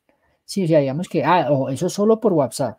Ahora, por, por ecom, por la tienda virtual, están estas promociones. Ah, por, por el app tenemos esta otra promoción. O sea, tú puedes empezar a, Claro, entonces tú no lo que haces es como, como porque si no, entonces el cliente, digamos que pues obviamente Adidas es Adidas y, y tú cómo vas a comenzar, pero tú le dices, no es que yo para mis clientes por WhatsApp tengo esta promoción. Yo tengo a, los que todavía por teléfono, entonces tengo esta promoción o manejo esta, esta, esta, este, este nivel de fidelización con el cliente que va. Para el que va a la tienda física, tengo esto, ¿sí? Hay una cosa que tú puedes hacer, o sea, digamos que eh, esto lo veía yo con un cliente esta semana que me decía, venga, eh, él, él, vendió, estamos mirando como el informe del año, y, yo, y me dijo, venga, analícemelo y dígame usted qué haría. Yo le dije, pues hay dos cosas. Primero, yo tengo dos opciones de estrategia. Uno, eh, tomar más Bogotá, tomar más mercado en Bogotá, podemos escoger más Bogotá. Y segundo, descentralizarme, pero enfocado. Y me dijo, ¿cómo así? Yo le dije, vaya hacia región, pero si va a entrar, a, por ejemplo, a Medellín, es una empresa de transporte, yo le decía, no se ponga a competir contra un coordinador o contra un TCC. Más bien tóquele la puerta a coordinadora y a TCC y dígale si le hacen falta carros o si le hace falta gente o si le hace falta esto y usted entre al mercado a través del que es líder. Entonces, por ahí, por ahí es donde, mire que son, son, son más como, eh, eh, siguen siendo estrategias de negocio, ¿sí? si va a vender, no se llene, ojo, aquí también viene un riesgo de los que van a vender por internet, se llenan de una cantidad de trabajo que nunca van a medir. Ah, que es que apareció TikTok. Entonces metámonos en TikTok. Yo, no en todo lado.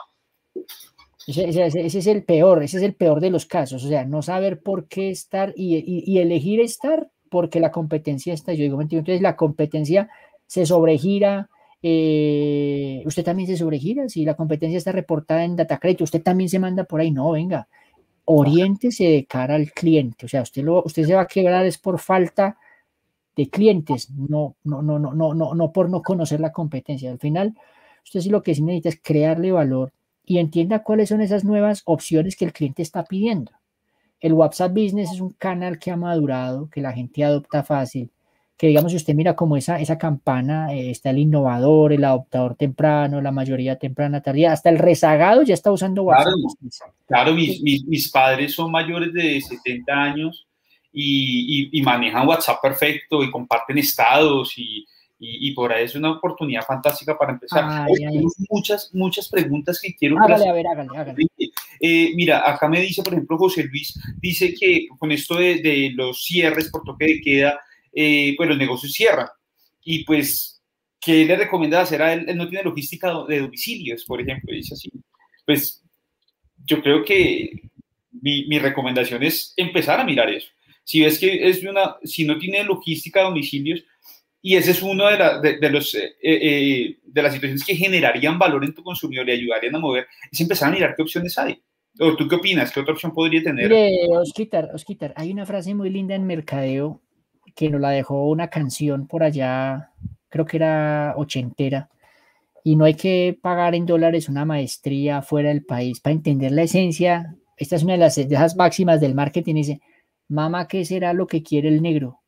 Pues dele al negro lo que el negro quiere, así de sencillo, o sea, no se complique la vida, ¿sí? ¿Qué quiere decir eso? Hombre, si el cliente quiere que se lo mandemos de la casa, pues mandémoselo ya, punto, no le pongamos tanto problema. ¿sí? Además, si el cliente, si el cliente además paga por eso, pues hágalo. Exacto, por eso que el problema es como el modelo mental de fluir, fluir, desprenderse, despegar. No, es que yo no consigo que, a mí me gusta que ellos, no, vengan, no es, es, que el negocio no es para usted, el negocio está diseñado es para ellos. No, y, y, que a veces pensamos con el bolsillo de nosotros y decimos, no, es que si, si le incluyo domicilios, tengo, tengo que cobrar el domicilio. Pero mire cómo es la manera también de, de, entender que si, si, tenemos un producto que empieza a ser antojable, que la gente lo quiere, eh, que en verdad encuentra un valor, si yo le digo, listo, lo puedes tener en tu casa sin moverte en este tiempo, pero te cuesta el domicilio un, un valor adicional, si el producto es tan bueno, no, no, no, tendría ningún problema. Ahora, hay otras formas de comunicarlo, estimado José Luis.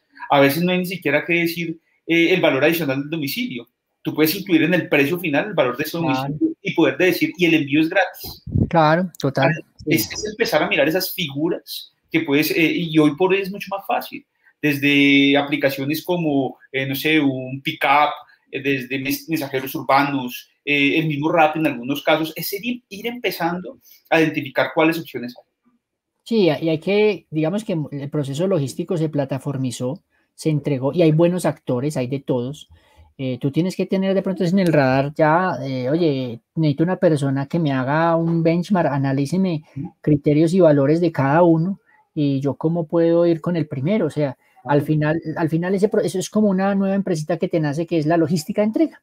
Ah, eh, es más, por más que hagas el ejercicio, el primero hay una gran probabilidad que no sea, José Vas a tener que hacer un, un, un curso como dijo eh, Alex, equivocarte probablemente lo más económico que puedas, pero darte cuenta cuál funciona, pero cuál puede funcionar después mejor, cuál puede funcionar mejor. Un amigo montó una papelería online hace muy buen tiempo y todo el problema logístico fue impresionante.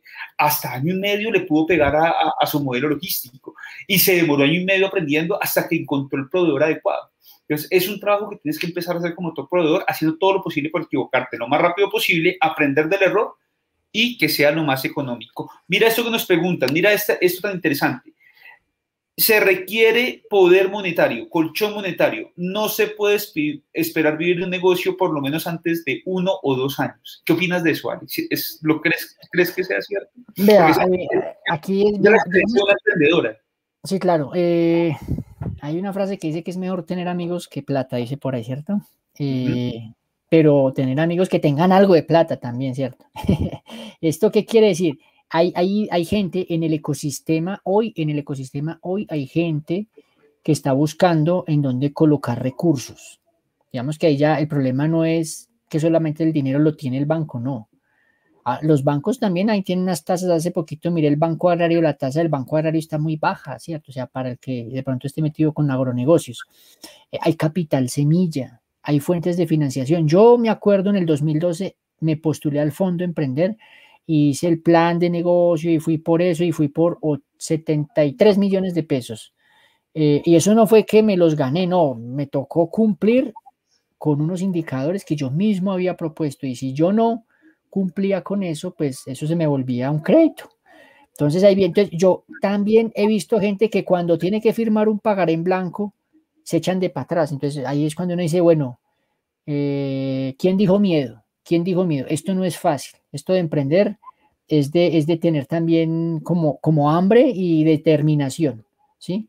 Eh, tú puedes, yo conozco gente que arranca su emprendimiento con, oiga, yo le, ahorita le decía a una chica eh, que tiene un proyecto y me decía, no, ahorita debo como 50, y me debo como 50, pero ya estamos logrando punto de equilibrio y, con ese punto de equilibrio me consigo otro equipo, duplico la producción y las ventas se me duplican. O sea, mire cómo juega con la ecuación.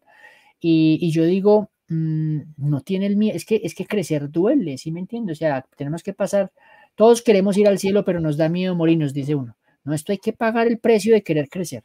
¿Mm? Y yo pienso que no todos los negocios son iguales. El negocio de los servicios tiene una gran ventaja y es que tú eh, probablemente no tienes costos fijos tan amplios. Obviamente todos los negocios tienen costos fijos, pero probablemente si no tienes un stock, eh, no tienes eh, pues una inversión tan amplia. por eso la importancia de estudiar, por eso la importancia de prepararse, porque tu negocio en este caso es tus conocimientos y, y, y, vende servicios. Ese es un, un, punto a tener en cuenta. Y lo otro, lo que yo recomiendo es cuando empieces el negocio, si no tienes el capital, intenta empezarlo sin asumir unos costos sino que ve mirando cómo es la forma en que menos costos puedes llegar a tener para poder desarrollarlo mientras vas empezando y vas empezando a reinvertir. El mejor momento para crear un negocio es cuando no dependes de él económicamente. Si tienes un trabajo, un empleo, puedes ir emprendiendo para tomar ese dinero y reinvertirlo, es una manera de hacer crecer tu negocio. Ahora, si empiezas con un negocio ya debiendo, ya teniendo que pagarle a todo el mundo, ya teniendo que pagar un local, ya teniendo que pagar sin vender absolutamente nada, pues obviamente vas a tener un, un negocio que, que, va a ser más difícil de que se puede, de que puedan emprender. Y, y, pues crecer. Mira este tan interesante. ¿Qué piensas del sector educativo? Tú y yo trabajamos en el sector educativo. Una, un abrazo especial para Luis Carlos. Gracias por, por seguirnos, Luis Carlos. eh, estudiante de maestría en, la pero, también, educador, también. Eh, ¿Qué opinas? Eh, pues vea, yo primero felicito a Juan, a Luis Carlos, porque Luis Carlos es de esos visionarios de la transformación en la educación. Él ha hecho una cosa que para mí es sorprendente. creo que, creo que, que, el tema de la educación mm, se ha venido redefiniendo eh, ya incluso eh, eh, uno escucha universidades que han entendido que ya no pueden salir a jugar con los precios de antes porque pues, es que es normal, ¿sí? la otra cosa es los productos o los productos educativos tienen que redefinirse muchas veces. Hoy, hoy casualmente hablaba con, con, con un cliente que me decía, vamos a crear algo y es marketing ¿Qué apellido le ponemos? Mire, ¿qué marketing and business intelligence, marketing y, qué tal cosa. Entonces, ¿hacia dónde? Eh, yo creo mucho en el, en el contenido fraccionado, creo mucho en el modelo de, y digamos que eso lo ha dejado de pronto un, un, un, Nextview con más de un millón de, con más de un millón de estudiantes eh, eh, en, su plataforma matriculados, que sería la envidia de cualquier universidad tener un millón de, de, sí.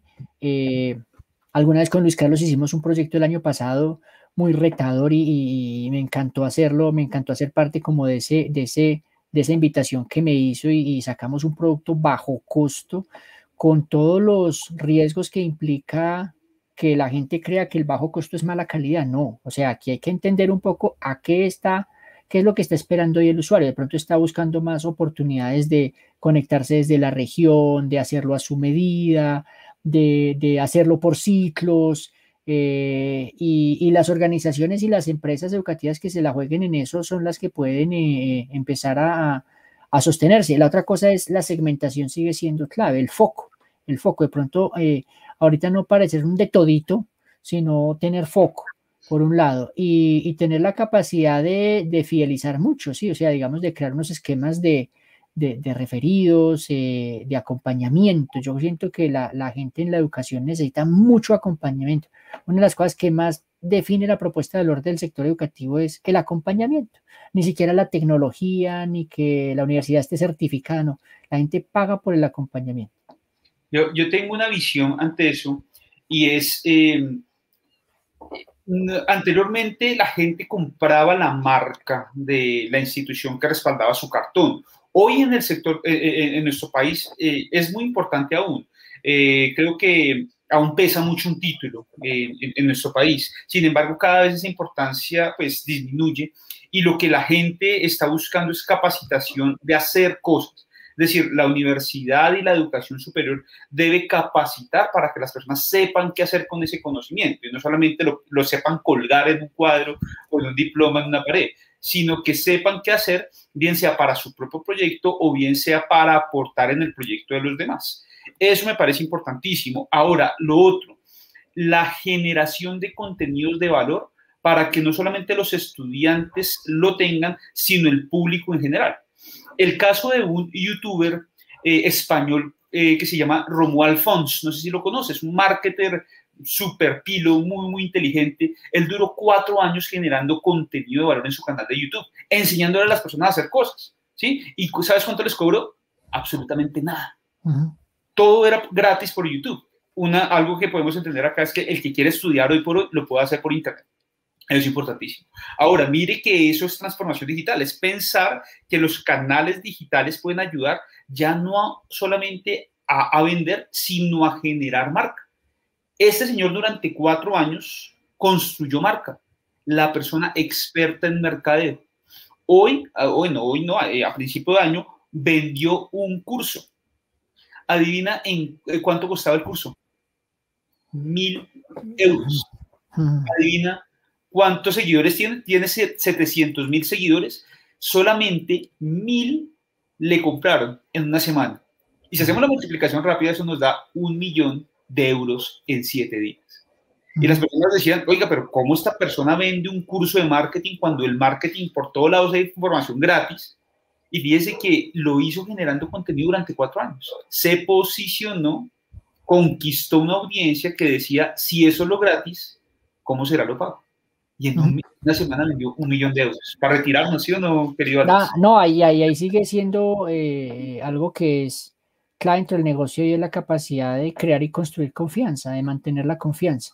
Entonces, eh, es muy similar a como no, cuánto tuvo, cuántas horas de pasarela tuvo que regalar la modelo para que luego cobrara por una hora de pasarela un millón de pesos.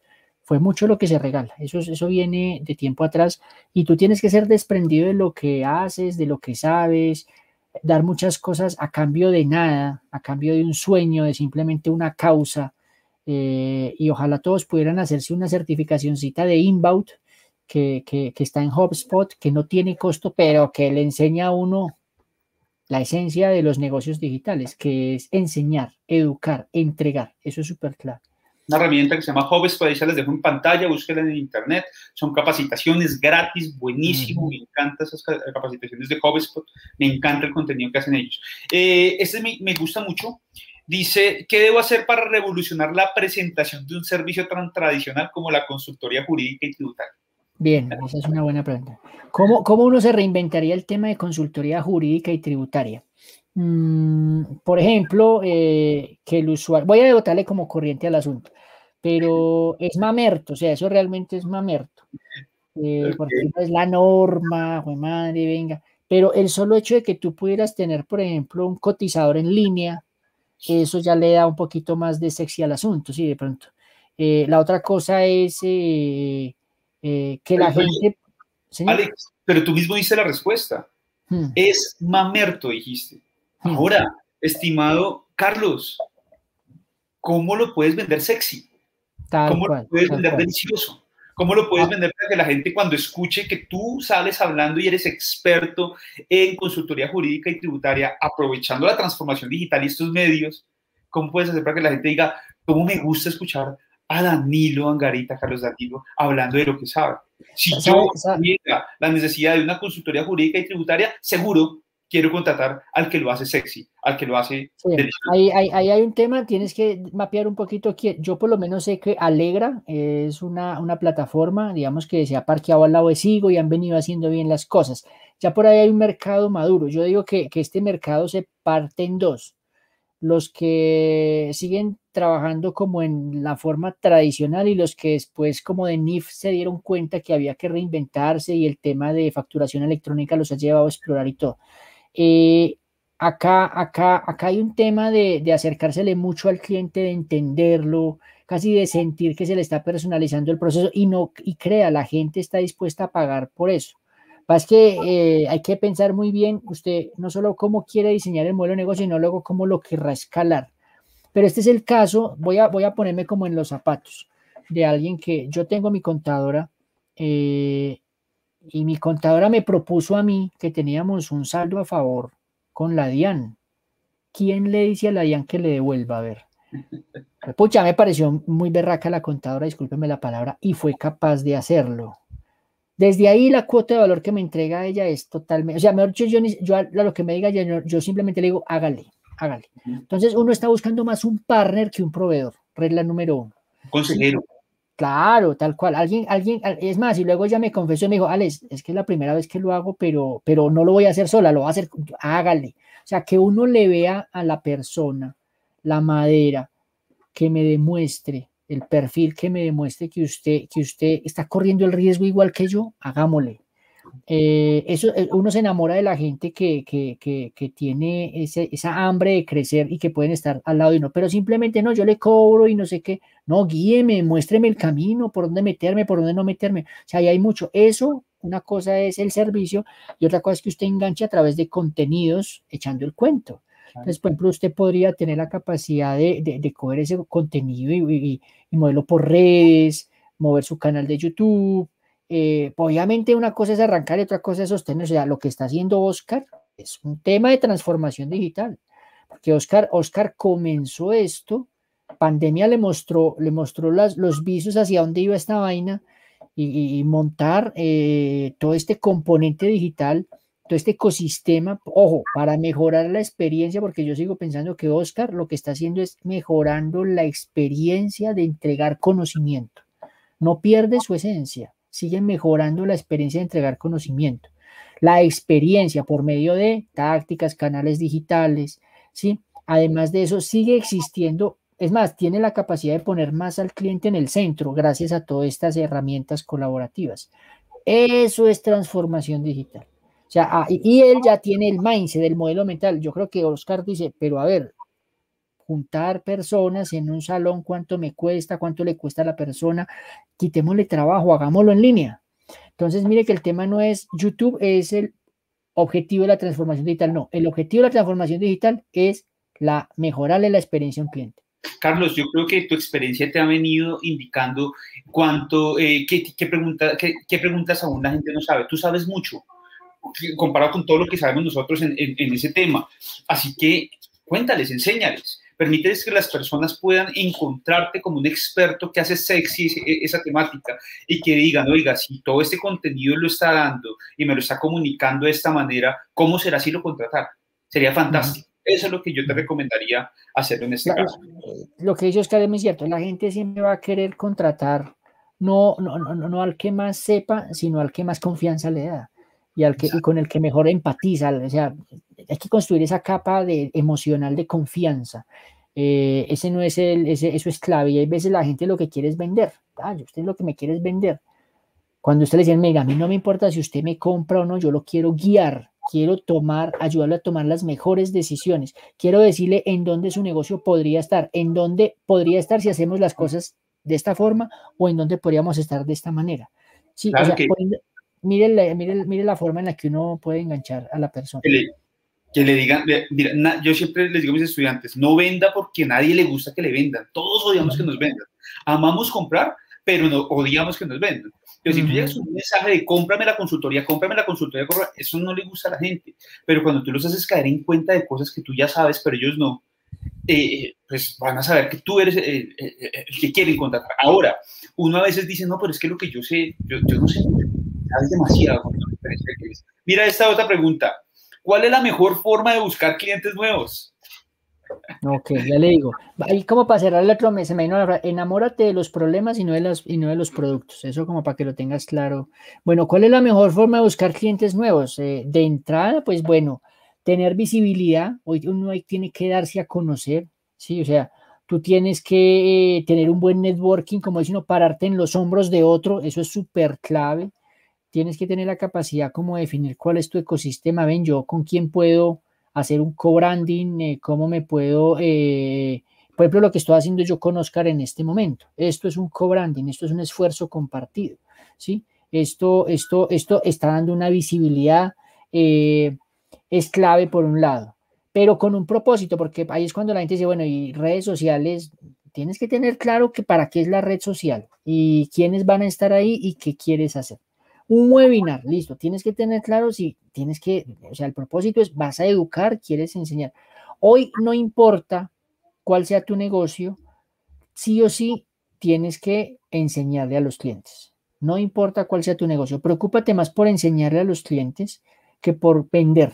No te afanes. Si enseñas, enamoras. Si enamoras, te creen. Si te creen, te van a comprar.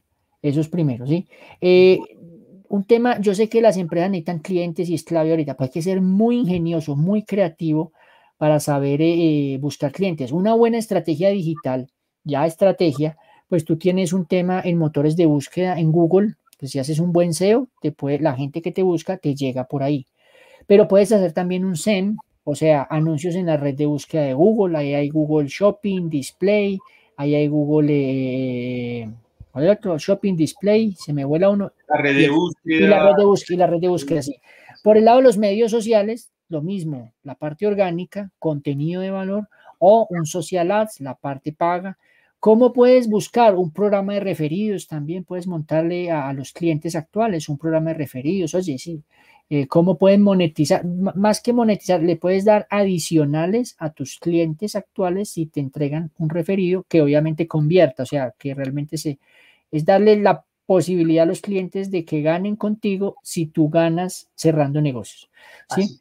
Alianzas es clave, que los temas de alianzas con empresas, que, que incluso hasta con empresas que sean conexas, o sea, el cliente tiene muchas posibilidades de resolver problemas y una eres tú y otra puede ser otro cliente, otra parecieran competidores, ahí puede haber una alianza o con productos complementarios. Mira que yo quiero complementar algo que, que, todo esto, pero yo te quiero volar un poquito la cabeza, José Luis. Quiero replantearte algo. Hay tres formas de hacer crecer una empresa. Una, consiguiendo clientes nuevos, la que tú quieres. Pero te cuento una cosa, es la más costosa. Mira todo lo que te está diciendo Alex. Publicidad, generación de contenidos, eh, eh, eh, Google Ads, sitio web posicionado. Para los que les suena raro y no han escuchado, los invito a suscribirse a mi canal. Hay muy buena información en eso. Aprovecho la cuña para que se puedan capacitar. pero, José Luis, las otras dos formas son las siguientes. Trabaja con tus clientes actuales. Hacer que, hacer que nuevas personas lleguen es muy costoso porque tienen que conocerte y nadie compra lo que no conoce. Tus clientes ya te conocen. Entonces tienes dos formas de, trabajar con ellos. La primera es identifica cada cuánto te compran e invéntate cosas para que te compren más frecuentemente. Y la otra es haz un análisis de cuánto te pagan por cada transacción. Entonces, si a ti te pagan, no sé, una vez a la semana me hacen un pedido y normalmente ese pedido es de 15 mil pesos, ¿qué vas a hacer para que ya no sea de 15 mil pesos, sino que sea de 20 mil pesos? En ese momento tú vas a crecer con tus mismos clientes, los que ya te conocen, y te voto uno adicional. Sabes con cuáles deberías trabajar y es más fácil que, eh, que te compren antes que los mismos clientes nuevos, los clientes que te dejaron de comprar. Por eso la importancia de la base de datos. Si tú le pegas una mirada a tu base de datos y te das cuenta de esos clientes que no te compran hace un buen tiempo, por algo fue. Intenta saber por qué fue e intenta solucionar ese problema, contáctalos y diles, mira, ya cambié y quiero que vuelvas a comprar, ¿me darías la oportunidad? Hay una gran probabilidad que al reconocer ese error y ofrecerles una solución, te vuelvan a comprar. Y es mucho más económico que conseguir clientes nuevos. Te lo dejo ahí para que, para que lo, lo, tengas eh, presente. Y para ir cerrando, Dice por ahí nuestro, eh, eh, nuestra amiga Ángela, Ángela Olaya, bienvenida Ángela, gracias por seguirnos. En sectores como alimentos y deportes, ¿cuál sería la transformación digital? Bien, por ejemplo, hay deportes, hay un caso que es Decathlon. Eh, y Decathlon dejó de ser la tienda, el retail donde uno iba, y Decathlon cuando hay pandemia se vuelve la tienda, es la cadena de abastecimiento. ¿sí? Entonces, eh, eh, aquí, ojo, pensemos en el que, en el que, en el que, y esa, y esa es una de las categorías que más ha crecido, todo lo que es ropa deportiva, ¿sí? La gente empezó a tener elementos para hacer pilates en la casa, planchas, todas estas cosas, ¿sí? Entonces, en el mundo del deporte, digamos que los negocios lo que han venido haciendo es volver las tiendas centros de experiencia, ¿sí? La otra cosa es, ojo, porque es la, forma en la que la gente puede acceder a eso. Entonces, por ejemplo, parte de, la transformación digital que han tenido las marcas es que se han vuelto, han educado a la gente por medio de webinars, de lives, ¿sí? mostrándoles cómo usar mejor las cosas.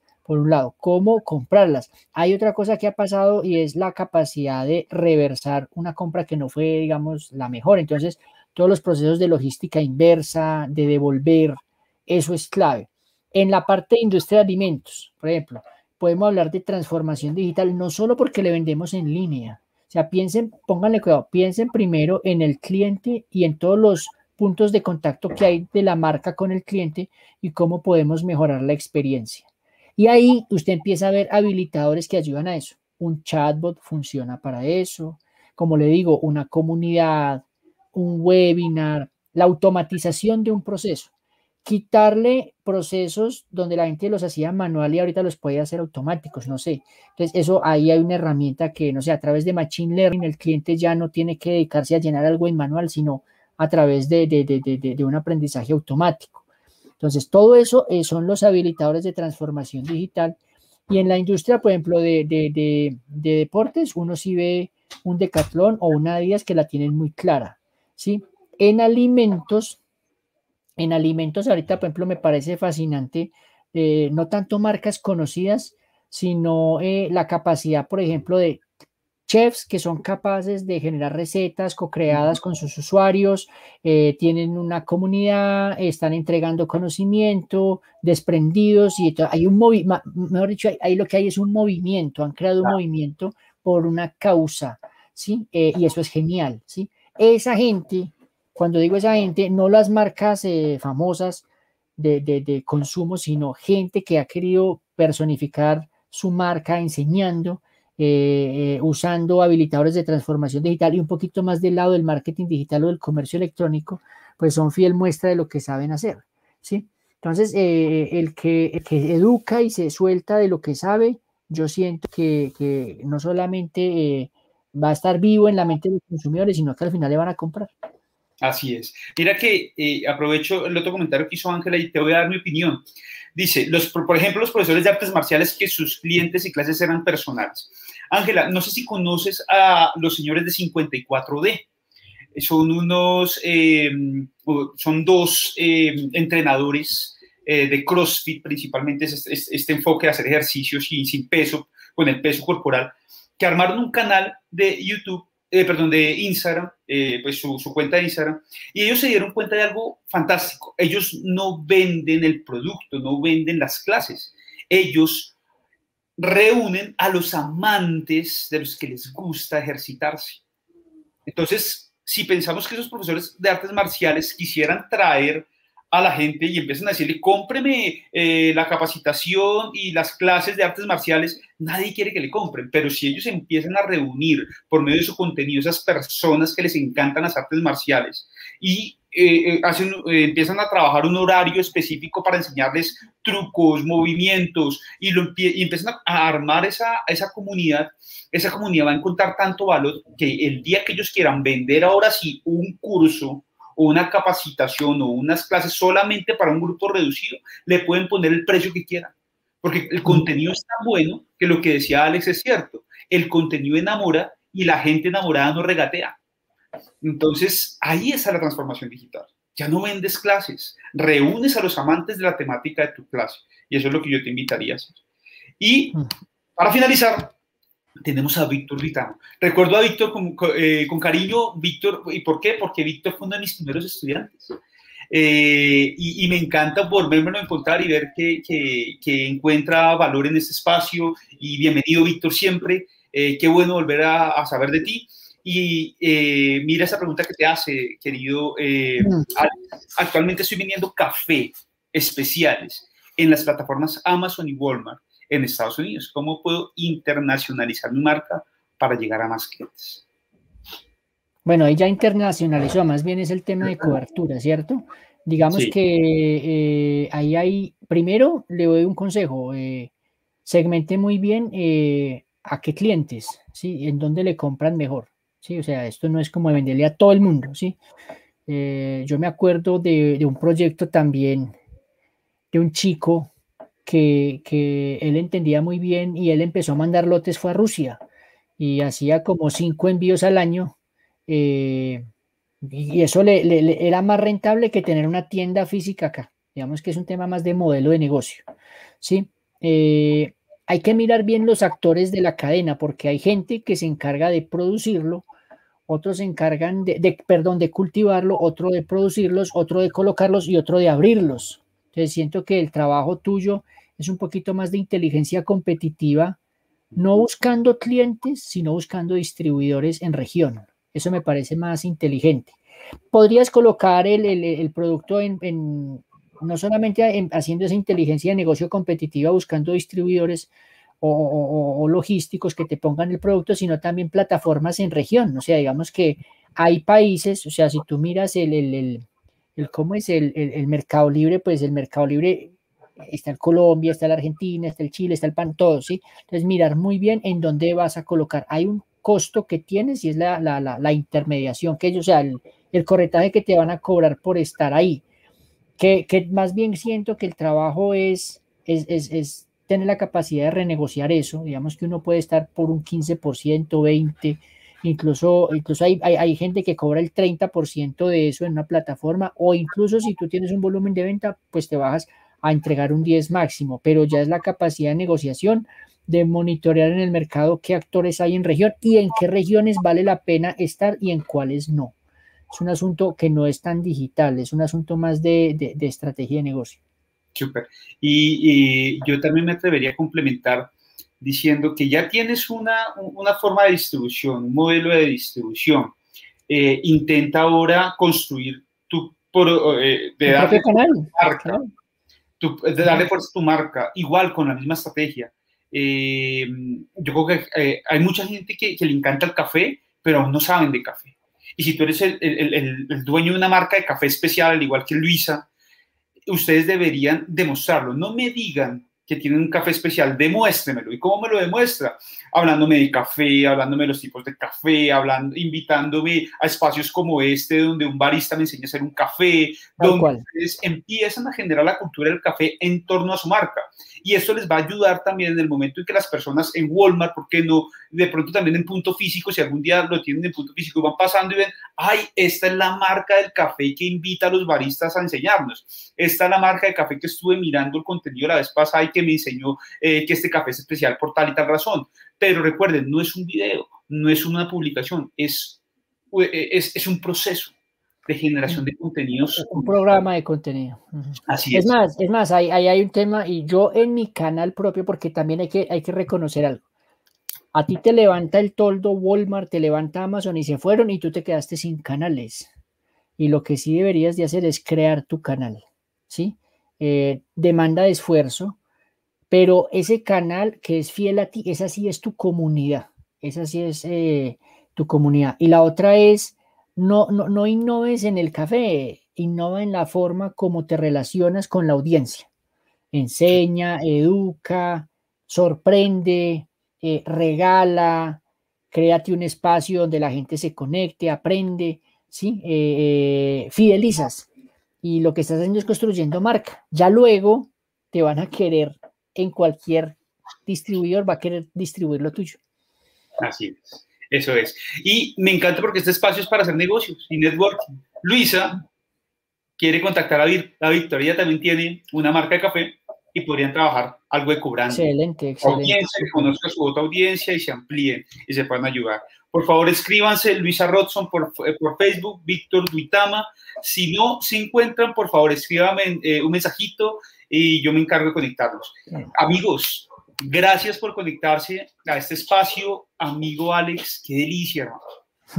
No, hacía rato, esta la teníamos pendiente, Oscar, y esta no la debíamos, hermano. Por el contrario, gracias, hombre, eh, y, digamos que enamorado de la misma causa de, querer enseñar, de, de, usar estos vehículos digitales como medios para tener más impacto, más alcance, simplemente a cambio de, de que, de que podamos eh, eh, construir país, de fortalecer economía. Yo esto no creo que lo organice el presidente ni nuestro ni una reforma tributaria. Eso lo organizamos los que emprendemos, los que generamos empleo, los que de verdad nos preocupamos porque esto quede mejor.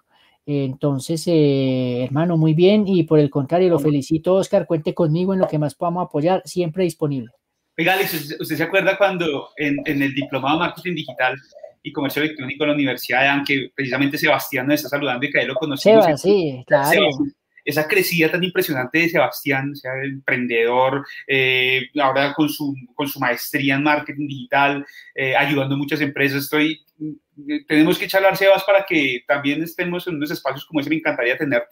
Eh, pero em, aquí, aquí lo que me, me encanta es recordar ese, ese tiempo donde nos reuníamos al finalizar a ver los proyectos y hacíamos ejercicios como este. Yo te recomiendo tal cosa, y luego el otro, yo te recomiendo esto otro.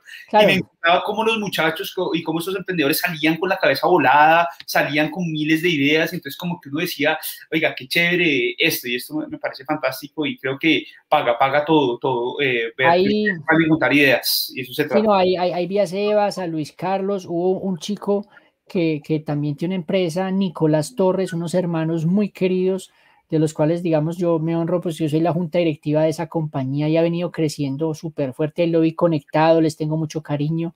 Y uno, y uno, y, el trabajo de uno simplemente, como le digo, o sea, creo que lo, lo, hemos mantenido, no es, no es llenar baldes, sino encender llamas, que la gente se mantenga, que van a haber momentos difíciles toda la vida, o sea, eso, por el contrario, yo, me preocupa cuando no hay flaquezas, cuando eso es como cuando los clientes nos llaman, oiga, no están fregando, ¿qué pasa? No, preocúpese ese día.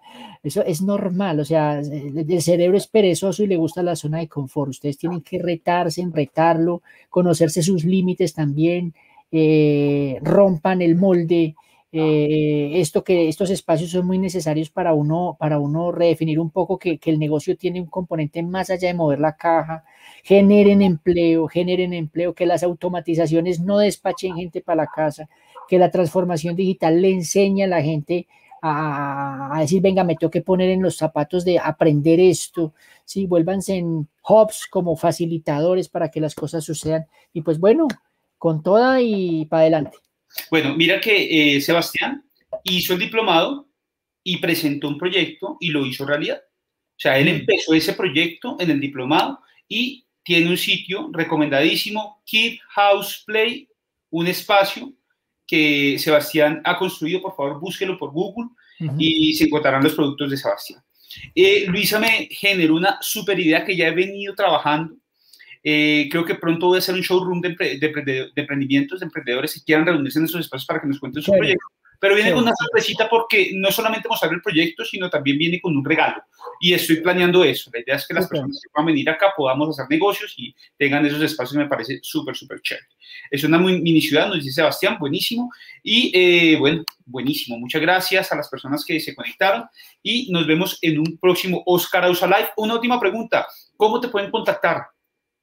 Bueno, eh, hay, un espacio ahí que dice comentarios, no sé si tú alcanzas a ver al lado derecho, para sí, que lo puedas escribir ahí. Y en mi caso también me preguntaban que cómo era mi canal, fíjate que aquí aparecen, en, en, en, el, en, el, en la pantalla aparecen mis canales. Tengo una cuenta de Instagram, es oscar.ausa, o mi canal de YouTube, Oscar Ausa. Simplemente buscar Oscar Ausa. Eh, habrán algunas cuentas, pero ahora que tiene un poco más de 3.500 seguidores, eh, en esa puedes seguirme y empezar a, a, mirar todo el contenido que es gratis y es para ustedes, ¿vale? Ahí están los datos, eh, los puse por el chat, cualquier cosa, el ah, celular y el correo, cualquier cosa. Entonces voy a colocarlos acá para que todos ustedes lo puedan ver. Y estos son eh, datos. O de... en, exactamente, o en LinkedIn. O en LinkedIn estoy como Alex Pérez Open Media. Ah, estoy Alex y aparece acá este, estos son los datos de Alex. Recuerden que si por alguna razón no los puede eh, copiar y que, o, o, por, o, quiere volverlos a revisar, en el canal de YouTube quedan todos estos mensajes ahí guardaditos, ¿vale? Amigos, muchas gracias. Eh, Alex Pérez, Open Media, ¿cierto? Sí, señor. En, en, LinkedIn. en LinkedIn y en Facebook estoy así también. Perfecto. Amigos, Muchas gracias, acuérdese, mucha salud, cuídese mucho, cuide su familia, salga lo menos posible, trabaje fuerte desde casa, si tiene que salir con mucho cuidado, eh, mucho café. Mm. Tenemos emprendedores acá de café. Chévere, ah, chévere, chévere, súper. Y sobre todo, amigos, mucho, mucho, mucho marketing. Nos vemos, marqueteros, en un próximo programa. Un abrazo. Chao, Dios los bendiga. Hasta luego. Tengan el grito. Chao, pues. Chao.